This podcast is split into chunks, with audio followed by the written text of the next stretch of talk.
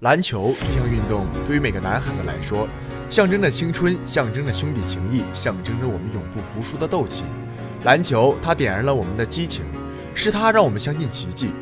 而 NBA 对于每个篮球爱好者而言，更像是一个神圣的殿堂。欢迎收听小晴 Radio 网络电台《王牌 NBA》，我是主播球哥。I'm gonna get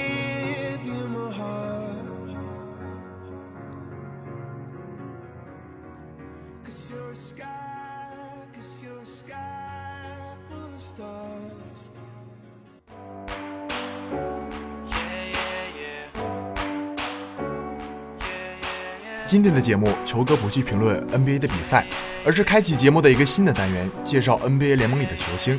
现在的 NBA 联盟已经变成了小球时代的打法，有不少的内线球员为了适应小球时代的打法，减轻了体重，练习投篮技巧。但是球哥还是喜欢在九十年代被四大中锋统治的 NBA 联盟，在那个时代的内线球员有着很多的身体对抗，有些画面现在看起来依然会热血沸腾。今天我们要介绍的球星就是四大中锋里的大鲨鱼奥尼尔。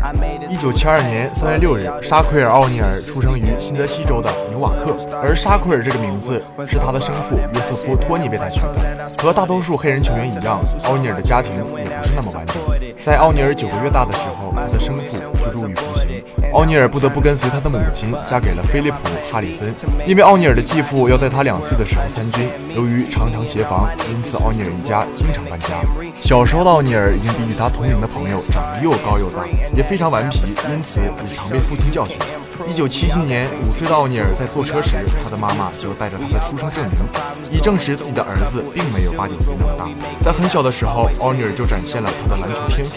在十三岁时，奥尼尔的身高已经长到了六英尺八英寸。这个时候，他的继父哈里森开始教他打篮球。而就在那一年，美国圣路易斯安那大学的篮球教练戴尔·布朗到了美军基地讲座，奥尼尔当时也在场听讲座。布朗见奥尼尔人高马大，以为他是军人。当他得知奥尼尔只有十三岁时，便大吃一惊，立刻让奥尼尔带他去见哈里森，希望可带他到路易斯安那大学。在一年后，从德国回来的奥尼尔进入了圣安东尼奥的科尔高中就读。在奥尼尔效力的两个赛季里，他的高中取得了六十八胜一负的战绩。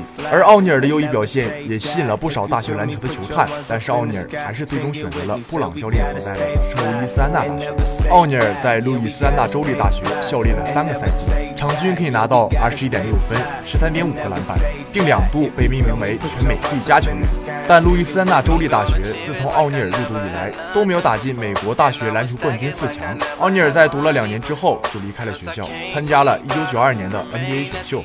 1992年，奥尼尔以状元秀身份进入 NBA。在他进入 NBA 的第一个赛季里，便有三次投篮的时候将篮板和篮筐拉坏的经历。最后一次是将篮球架拉倒。詹姆士奈史密斯博士创造篮球运动的时候，肯定没有想到过篮球场上会出现奥尼尔这样。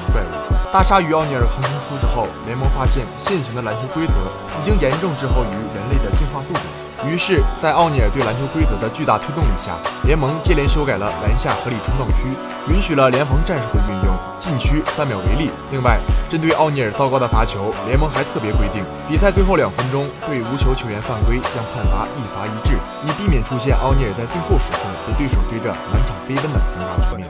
奥尼尔生涯一共拿过四次总冠军，一次常规赛。MVP。